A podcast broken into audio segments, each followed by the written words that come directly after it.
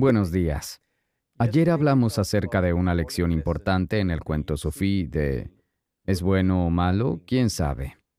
Hoy vamos a analizar esta lección en detalle. Es importante, así que presta atención.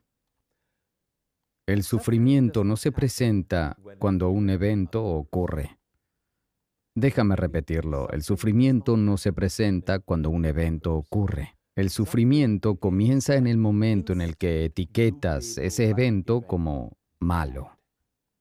Digamos que te despidieron. Imagínatelo, ahora estás desempleado. Pero si piensas, Dios mío, me despidieron, ¿cómo voy a hacer los pagos de mi hipoteca? Ya tengo que pagar la colegiatura de mis hijos, mi esposa me va a pedir el divorcio. Esto es terrible.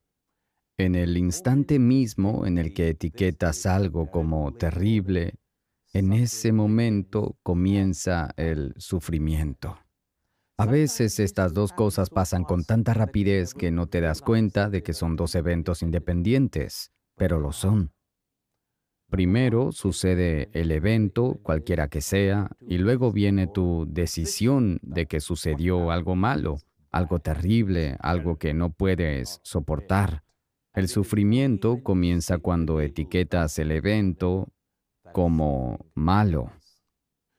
Había un nadador, un nadador muy bueno, que quería tener éxito en una competencia determinada. Pero unos meses antes del evento se resbaló en el hielo y se rompió la muñeca.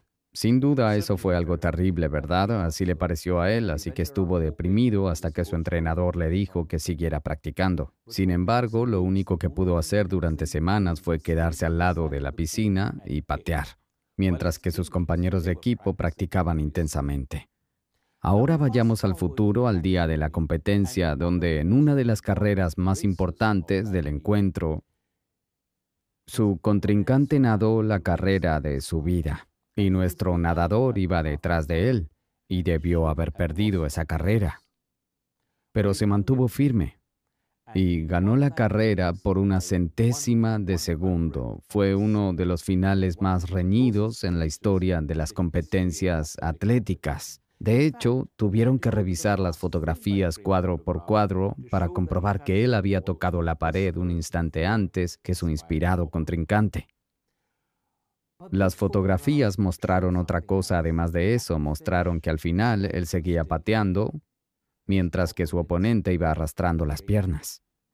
La carrera era la de 100 metros mariposa en los Juegos Olímpicos de Beijing. El nadador era Michael Phelps y con esta carrera obtuvo su séptima medalla de oro en los mismos Juegos Olímpicos, en su camino para obtener ocho medallas de oro en una sola edición de los Juegos, con lo que estableció un récord sin precedentes. Siempre había tenido una patada poderosa, pero todas esas semanas de practicar a un lado de la piscina le dieron músculos que no había tenido antes. Así que podríamos decir que romperse la muñeca fue lo mejor que le pudo haber pasado, por lo menos desde la perspectiva de una competencia de natación. Fíjate en tu vida. ¿Te pasó algo en el pasado que cuando ocurrió pensaste, esto es terrible? Pero que ahora en retrospectiva puedes decir, mira, en realidad fue bastante bueno.